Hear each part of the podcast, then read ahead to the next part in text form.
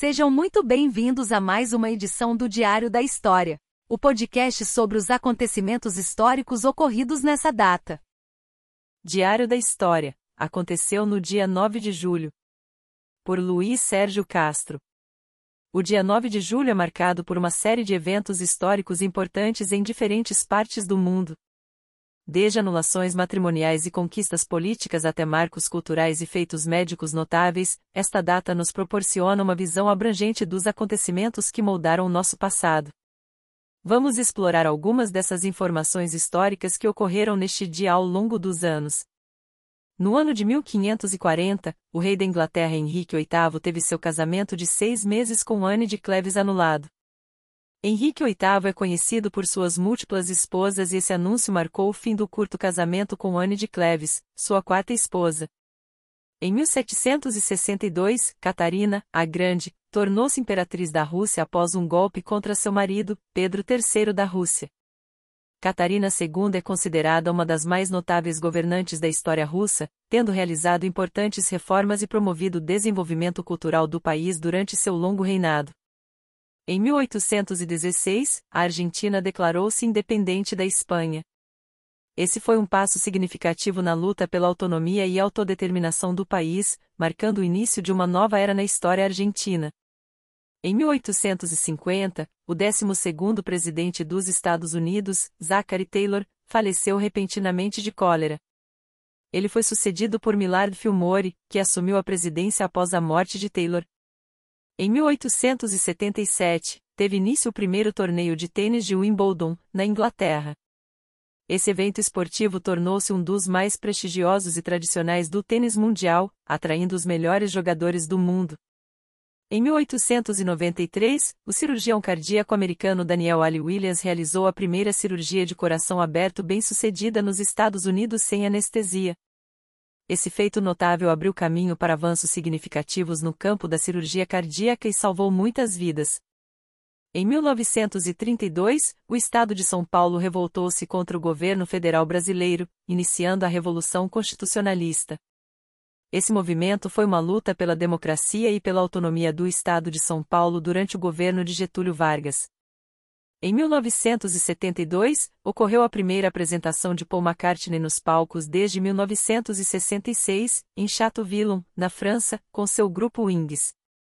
Essa apresentação marcou o retorno do ex-Beatle à música ao vivo e trouxe alegria aos fãs em todo o mundo. Em 1980, faleceu o cantor e compositor brasileiro Vinícius de Moraes. Ele foi uma figura importante na música popular brasileira, conhecido por suas belas composições e sua parceria com outros grandes artistas, como Tom Jobim. Em 1992, Madre Teresa de Calcutá recebeu o Prêmio da Paz da Unesco por sua dedicação a obras de caridade.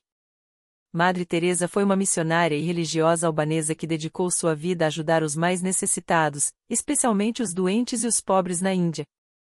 O dia 9 de julho nos mostra a diversidade de eventos históricos que ocorreram ao longo dos anos, desde acontecimentos políticos e conquistas culturais até avanços médicos e perdas na música. Na música do dia deste 9 de julho, nossa homenagem ao poetinha Vinícius de Moraes que, com participação de Toquinho e Maria Creuza, interpretam a icônica Garota de Ipanema.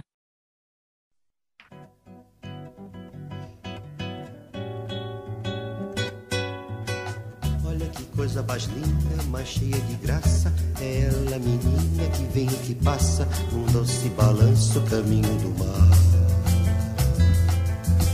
Moça do corpo dourado, do sol de Ipanema, o seu balançado é mais que um poema, é a coisa mais linda que eu já vi passar. Ah, porque estou tão sozinha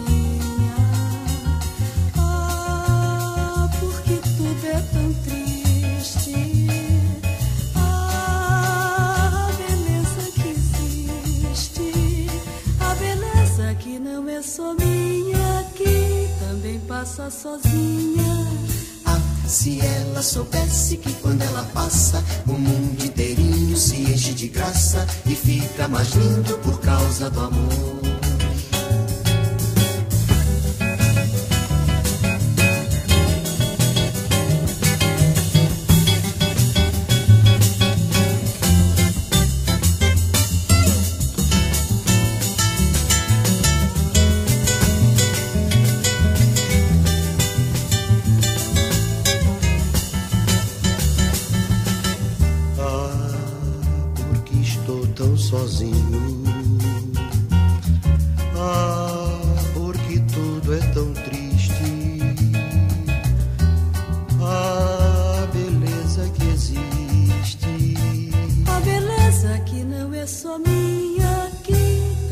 passa sozinha.